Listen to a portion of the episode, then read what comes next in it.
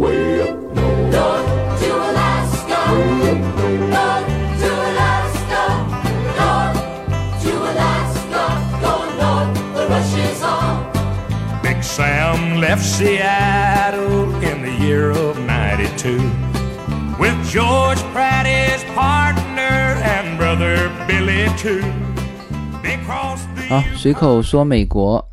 那继续我们的这个阿拉斯加房车自由行的第五期。那现在呢，坐在我身边的呃，这次的嘉宾还是我们这一次阿拉斯加的总策划叶子，来给大家打一个招呼。大家好，那其实我们录音的时候已经回到了洛杉矶的家里了。我昨天已经上了一期，呃，我的公众号，呃那当然这个公众号拖欠了大家很长时间哈。我这个节目呢，在旅行的过程当中还给大家上了四期的阿拉斯加，但是我的公众号确实是拖了蛮长时间，呃，所以说，呃，昨天已经上了一期的公众号，那么把在阿拉斯加拍到的一些呃主要的一些呃照片啊，就是呃各个每个地方选选一张吧，给大家有一个直观的感受啊，这个阿拉斯加的重要的一些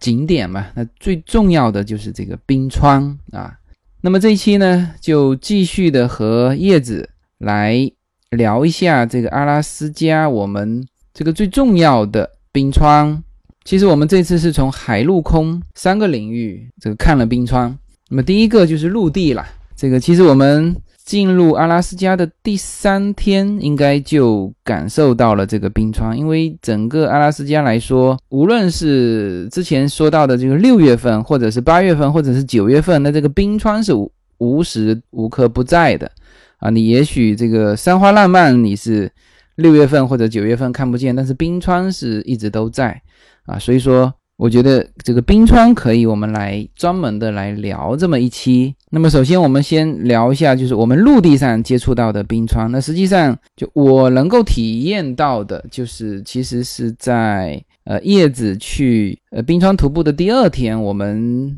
这个一起去徒步啊、我们也进入到了一个就是离公路很近的一个冰川。那个冰川是叫做 Washington Washington Glacier，那么就是说，你感觉我们后来去爬的那个冰川，就是去采冰蛇的那个冰川，和你前一天爬的那个冰川徒步的冰川有什么区别？那区别大了。那个 Worthington 那个冰川，它感觉它就是它没有一，它就是一小块的那种冰川嘛，在那个山谷下来嘛，然后很小的一个嘛。但是我前一天去的那个冰川，它是有一条很长的那个很长的一条冰川蜿蜒下来，它有好像长度有二十七英里，宽就有有四英里的宽度。就是还蛮大的，它好像是呃那个山脉就叫那个呃，它那个山脉叫楚加奇山脉，是那个山脉，嗯，向北方向的嗯流动的冰川是最大的。人家说冰川跟雪山的区别是什么？雪山是冰雪覆盖的山脉，那个叫雪山，而冰川是整座山都是由冰构成的，那这个是叫做冰川。但事实上，我们看到的就是说，呃，这次其实看到的就是两种，一种是夹在两山之间的巨大的这个这个冰川啊，就是夹在两山之间。那么我们真正的来说，我们八月份去的嘛，那那那也许比如说我们看到的很多的冰川哈，跟山在一起的冰川，那山都已经开了，就是说山已经全部融化了，全部郁郁葱葱。这个甚至是山花烂漫了，就是如果是在这个冬天，应该那个两边的山也是冰雪的，呃、跟冰川融在一起。但是呢，我们现在八月份看到的时候，两边山已经开了，那么中间留下的一块，那个是冰川，也就是说，我我可能第二天去看到的是这种的，而而你第一天去看到的是感觉是不是更像一个冰河那种？就像什么呢？就像我们坐小飞机去看到的，是不是这样子？对我第二天看到的那个是像蜿蜒的河的那种，因为会不记得它就是在格朗的 highway 的那个路上，我们嗯开过来的时候，呃就有看到，嗯它是蜿蜒的很长的你。我记得你上到公众号有一张照片，其实拍的就是那个冰川，就是我我去爬的那个冰川。当然，我爬的只是冰川的很很前面的一小部分，嗯，去体验一下。事实上是一个非常大的一个冰川。对啊，我上过你拍回来的一张照片，那张照片其实你是用手机拍的啦，但是我有发到我的呃微博上面，那很多这个摄影专家大加赞叹，说这个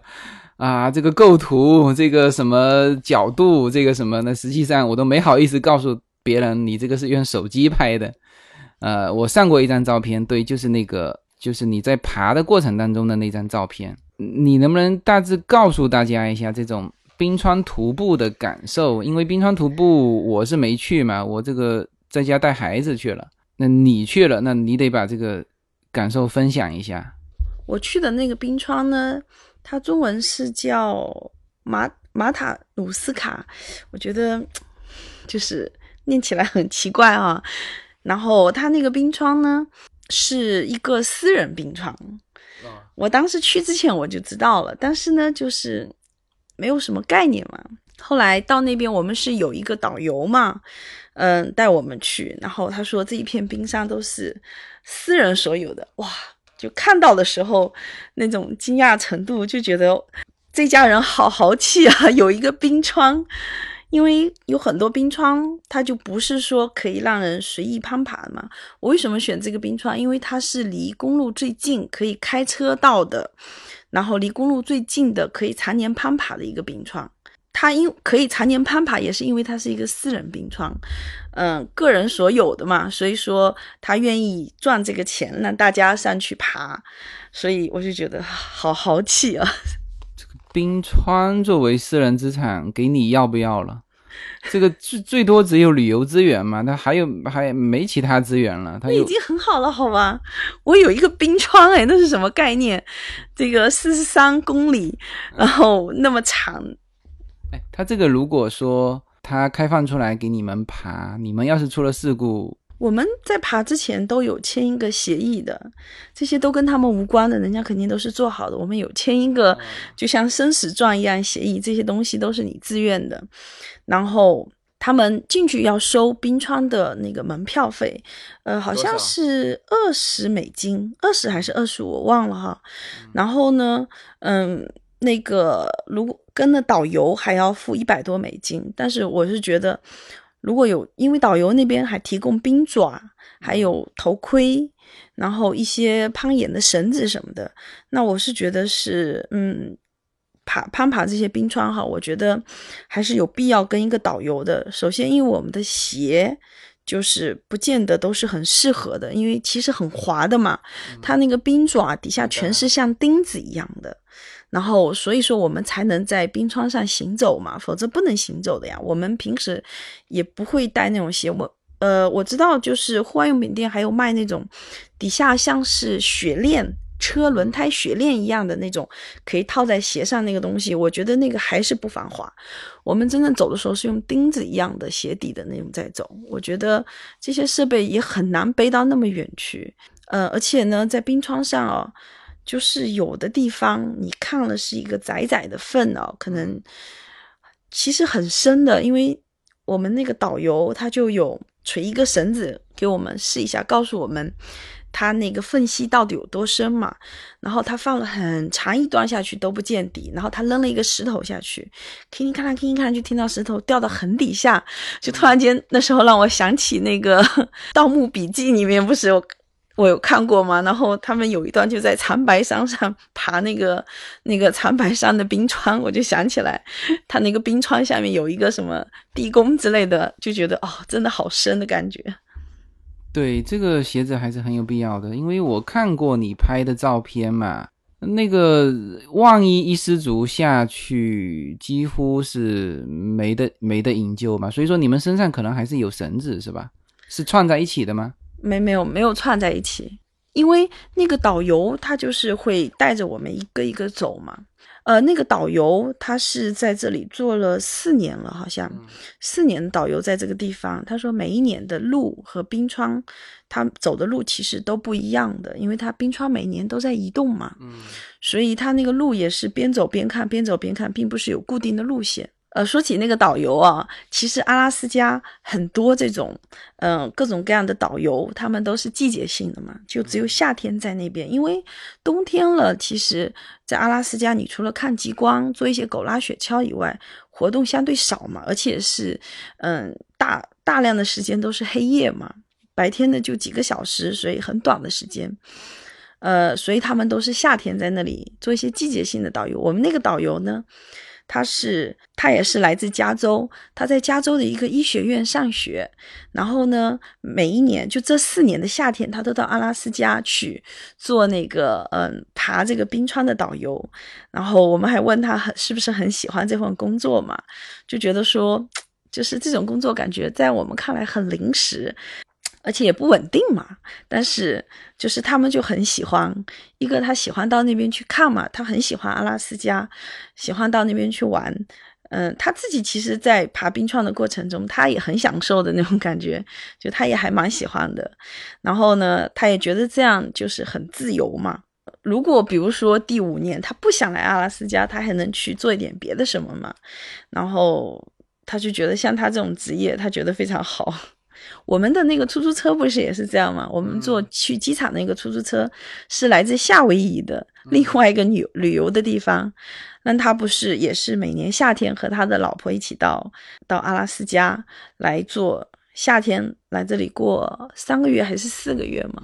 对，就是应该说八月份的时候到那边看，应该算是呃各种人都比较最多的时候吧，游客还有跟游客配套的这些呃旅游的机构人员。那我想，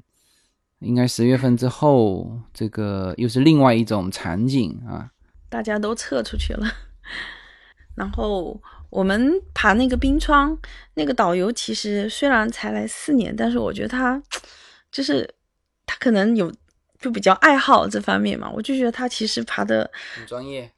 对，对于我来说，我觉得真的好专业，而且其实他教的很多动作，我到现在也没学会，就是因为穿的那个冰爪。他说，在冰上行走的时候，特别是斜的时候，斜的往上的时候，要把冰爪的前前面的钉子插进那个嗯冰川里面，他说才能比较稳定的走嘛。事实上，我就没有插进去过，我觉得冰川真的好硬，太困难了。呃，所以其实很多那种技巧，我觉得，嗯，还是蛮困难的。但是事实上，那个呃，我们那个徒步大概是五个小时嘛，嗯，我觉得相对来说还是比较轻松的，因为跟我们一起去的，我们总共有三个人，还有一个大概六十岁的老先生，呃，是好像是佛罗里达州还是哪里来的，然后一起嘛，他也爬上去了，所以我觉得应该大部分人都可以完成。这也是我为什么选择这个冰川，因为，呃，据我所知，其他比如说像那个出口冰川，在那个 Seaward 那边，就是你走到冰川就要走很久，很多人好像走了将近十个小时嘛。就是说，你到达冰川就已经要徒步很长时间，跨过草原、森林的那种，就不像这个，这个是那个导游直接开车载我们到冰川口了，然后我们走过一段那种嗯冰质嘛，冰质就是它其实底下也已经是冰川了，但是上面全是一层那个黑色的石头和一些那种比较粗的沙子，还有一些泥在那个上面。那这个和我们第二天走的，呃，就是踩到冰舌前面的那一段黑乎乎的那些，是不是一样的？嗯，对，比较像，它都是那种，嗯，那种很，我看那个泥，感觉好像很软哈，其实很硬，有点像我们的混凝土嘛那种感觉，那个石头碎在里头，然后结成那种块嘛，在冰面上。那你怎么知道它的下面是冰川？我们后来走的那个下面，我用鞋，因为穿着钉子的鞋嘛，把它拨开看了嘛，底下是那种，呃，那种呃深色的那种蓝色的那种冰嘛，哦，对啊，我们已经就是它只是覆盖了很薄的一层了，是吧？就黑色的这个砂石只是覆盖了非常薄的一层。对，有的是散落在面上的。哦，对，然后它前面是一个湖嘛，有就是是那种冰质嗯围成的那种、那种湖嘛，然后跨过湖，然后就到冰川上面，前面都是看过去就是脏脏的，然后都是沙土嘛，嗯。然后跨过那个上去，然后才是白色的冰川，但感觉那个离公路比较近，然后很快就会走到冰川上了，比较省力。那你爬冰川的时候，除了就是说平的走，有没有去攀爬那个有角度的山？呃，有，他有拿了那个冰爪嘛，嗯，然后两个冰爪穿上那个呃，还有配上那个冰鞋爬上去。冰爪是不是就是那个敲进去的那种，像锤子一样的那个东西？对，然后他还给我们演示了一下怎么使用那个冰爪。虽然他演示的时候告诉我们怎么使用，但事实上我们总共三个人没有一个人有正确使用，因为其实用冰爪攀爬哦，就看起来没什么，其实真的好累好累。我其实那个高度感觉我没爬多高哦，就可能两三百米吧那种高度。哦，我觉得好辛苦，比我走五六个小时的路还辛苦，就是很累很累的那种。其实是蛮困难的，因为那个那个冰川其实很坚硬，我拿的那个冰爪，我怎么敲都很难敲进去，我费了好大的力才能敲一块嘛。到最后的时候，其实是导游棒拉着我，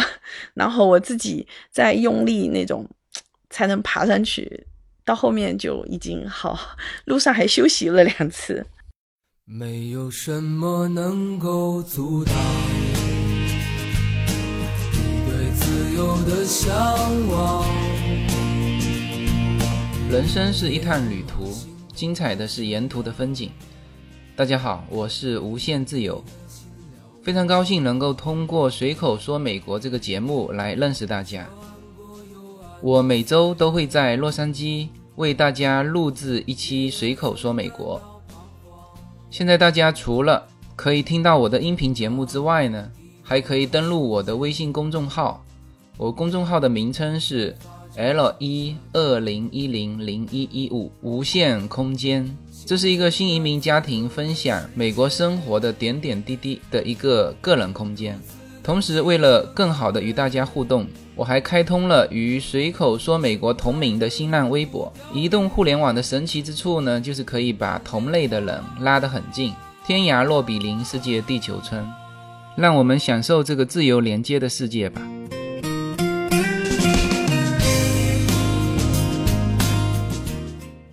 ，OK，那这个，呃，我我也是第一次听叶子聊到他的这个冰川徒步哈。那应该说这个经历我全程是没有的，因为我第二天就爬到冰舌那里，我就没有晚上了嘛。就是我们的这个装备是不足以晚上的，因为我们虽然我们就穿普通的鞋子就走到冰舌那里，呃，我和 Yuna 呃还在那边合影嘛，就是 Yuna 也踩到了冰舌嘛，我还但是那个 Washington 的冰川，呃，在那个瓦尔迪兹，它是有专门嗯带你爬那个冰川的这个项目的。它可以爬到冰川的上面去，我们只是在冰川的下面，嗯它可以爬上去的。嗯，但是我感觉那里很陡哈，但是他们的领队肯定是呃有一些路可以带上去的那种，然后可以到上面的。对，那那如果是这样子，那我觉得你第一天爬的那个应该看上去哈、相对平一点，就第二天的那个 Washington 的那个应该是比较陡，因为它本身是在山上，是山上流下来的。呃，对，那个是比较平的那种，然后相对也好走。然后走到上面的时候，其实那个冰川就是，嗯、全部都是白色的，表面有一些小小的那种凹槽嘛。然后那些都是那个导游告诉我们，都是风常年这样风吹过去而形成的那些小凹槽。呃，我那个图片有 PO 到我的微信上嘛，然后朋友就说，就感觉 很不真实嘛，就是嗯像假的一样，但事实上就是那样，然后特别干净，然后那种蓝蓝的哈，虽然是阴天，但是还是放着那种蓝光嘛，然后 感觉特别好看。优娜还问我们，他说为什么那个冰川是蓝色的嘛？啊，那看来这个接触冰川你算是最近距离的接触了哈，因为我们后来还从海啊，就是我们做了这个游轮啊出去专门去看冰川，因为刚开始我们这个游轮出去的时候，我也并不知道说会开到冰川，就是冰，其实是它是在冰舌，就冰川的冰舌与海交接的那个地方，就是我们在经常在那个灾难电影里面看到的那种巨大的冰的悬崖裂下来那个切面啊，我们最后这个游轮是有开到那里。那刚开始的时候，反正我们是呃看到一点点冰就很兴奋，在那边大拍。那后来其实是前面的那些照片都没有什么用哈，其实要拍的就是最最后接接触到这个这个冰川的横切面的时候，那那个是大场景。呃，可惜那天下雨，我到了那个时候，我的单反都已经整个镜头都已经糊掉了，这个是我觉得非常可惜的呃一个事情。那我们在海上的时候，就是说回来的途中，还在这个海面上捞了很多大的这个冰块上来，那那个就是就是冰川的构成嘛。这个我这个我们捞上来之后，这个大家还非常巨大的一块，在我的这个呃微博里面也有铺出来过。那我看那个 Yuna 去用舌头舔嘛，这个好多人在那边大舔。这个 Yuna 用舌头舔这张照片铺出来之后，还有听友提醒我们说，就是说这个舌头会不会卡住，就像去舔那个冬天去舔那个铁棍一样。那我们后来还把这个大冰块，我看他的工作人员有把这个大冰块给敲碎了，啊，就是就是变成我们放在饮料里面的那些冰，但是那它的就算敲碎了也是非常大块。那这个是我们从海上看冰川的这个一个感受啦。嗯，对，海上那个冰川就感觉就是是那种比较雄伟的那种嘛，因为一整条过去就是那种很高的冰墙哈，立在那里。我去爬的那个冰川呢，就是因为可能一些冰川的运动啊，还有风哈，那个冰川全是裂成那种呃，有点像是片状的那种。当然，那个不是很薄的那种片状啊，我说的是相对冰川整个冰川来说，它是那种片状的。然后呢，就是那种我们爬的时候，就是呃沿着片状的其中的一面爬到它那个顶上去。然后呢，顶上就是那种我为什么当时选那个冰川，就是因为我看到他那个导游的那个网站上有一张照片，他是从比较远的地方，然后呃从可能就是比较下的地方，下面的地方，然后呢拍一个人行走在一个冰川的顶上，边上是一个切面嘛，然后那种。嗯，坑坑洼洼那种凹槽的那种雪白的切面，放着蓝光的切面，然后有一个人在上面行走的那种，哇！我就觉得这个冰川好酷，所以说当时才想去选那个冰川。我觉得那个冰川就是相对于我们看到陆海的冰川，就显得嗯更显，然后更更漂亮一些。嗯，其实我们那天是天气的原因，就是很可惜的是，我们坐这个游艇出去的时候天气不好，而且一直在下雨，还不是说阴霾，是是是下雨。到后面我们看到那个冰川的时候，其实外面雨是蛮大的，所以如果是晴天，那一定是美极了。我们出海看那个冰川，哥伦比亚冰川是那一带最大的冰川，就是出海的冰川是最大的，所以说应该还是比较比较雄伟的那种。对，我们后来还坐了小飞机看了冰川。当然，坐小飞机的时候，因为大部分的这个项目是叶子安排的嘛，我其实坐上小飞机的时候，我就以为就是在周边飞一飞，没有想到还飞那么远，还能够这个那么近的去看这个冰川。那到了那里，我就知道，其实它小飞机呢，它的应该内容最重点的就是看冰川。是吧？那肯定的呀，他要带你，就是从飞机上看整个冰川，因为我们去爬，你那个就是我去爬那个冰川，有四十三公里那么长，可是事实上看不到，你只有坐飞机的时候，你才能感受到那个冰川有那么长那么大嘛。那么阿拉斯加其实很重要的一个选项就是看冰川，或者是在冰川上面进行的一些项目。呃，这个因为那叶子算是有一些经验嘛，那还是让他给大家做一些建议。呃，我觉得首先呢，如果像那个冰川，虽然交二十块钱门票，你就可以自己进去，但是你所走的地方是非常有限的。嗯，只能是门口一点点地方，你稍微深入一点，比较滑就比较不好走了。它门口的地方那些，嗯，其实如果带着小朋友，那么你就付一个二十块钱门票进去体验一下，因为小朋友也不可能走太远。他爬冰川也是要求十二岁以上的小孩才可以爬。然后呢，我是建议一定要最好啊，要有。要跟着导游走，因为他们有一些装备是我们就比较难带的，而且他们有一些经验嘛，会带着你走，哪里能走，哪里不能走，就安全好一些，安全系数好一些。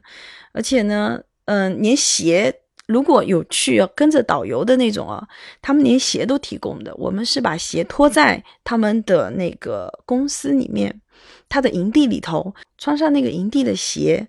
然后出来的，他的鞋也是高帮的那种，专门爬那种冰川的鞋都有提供。然后呢，嗯，我是觉得说，大部分人其实的体力都可以去玩这个项目，就是相对来说其实没有那么累。虽然走五个小时就其实还好，当然我说的是我去爬的那个冰川。那如果说是那个出口冰川十个小时的。那我觉得可能就比较累一点了。所以冰川这个项目还是到阿拉斯加必玩的一个项目了。嗯，在我看来，嗯，应该要去体验一下啦。然后他们不是还有滑滑那个单人艇到冰川下面去？那种陆海冰川下面的嘛，我觉得那种应该就我们我这次是没有做，因为那个要大概就是大概要花十个小时的时间，当然其中有一部分是他开车带你进去呀，或者怎么样路途的时间，但是总共要十个小时，对我来说太长了。对我看过，就是划那个皮划艇到冰川旁边的那个照片，呃，非常漂亮。嗯，但是我觉得。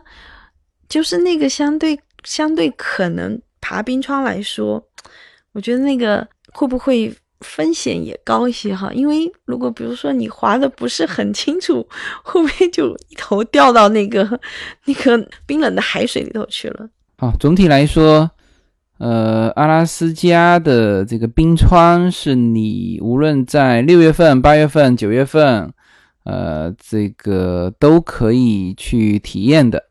那么冰川项目啊，刚才叶子也聊到了，就是六十岁，其实现在六十岁不算老人家哈，那反正六十岁年龄的人也都可以上到冰川去徒步啊，所以说这个还是，呃，以后如果还有机会哈，我就轮到我去了哈，你在家带孩子啊，好吧？那阿拉斯加的整个系列讲了五期，到今天就全部结束。呃，那么因为我们这次旅行阿拉斯加是大块了，总共是九天时间。对，但事实上我们也没有走很多地方哈。我们的这个旅行这一次，我觉得相对来说还是很休闲的。那很多人一直问我们这次旅行的这个费用，那总体来说就是这么几个构成嘛。第一个就是房车嘛，房车我们九天一共租了两千二。然后就是住宿营地，大概九天一天，你按照四十块钱算，那差不多就四百块钱。然后我们买了食品，大概买了两次，合起来大概是五百块钱。呃，我说的都是美美元哈，那就是基础的在阿拉斯加的这个费用就是由这三块构成。那至于剩下的是交通费，因为交通费我们是从。洛杉矶飞过去的，那如果对于国内的朋友来说，那你要去计算从国内飞过来的这个来回的这个交通费了。那还有就是在阿拉斯加玩的这些项目，那比如说这个冰川出海啊，小飞机，这各种项目啊，那这个都看你自己的这个需求。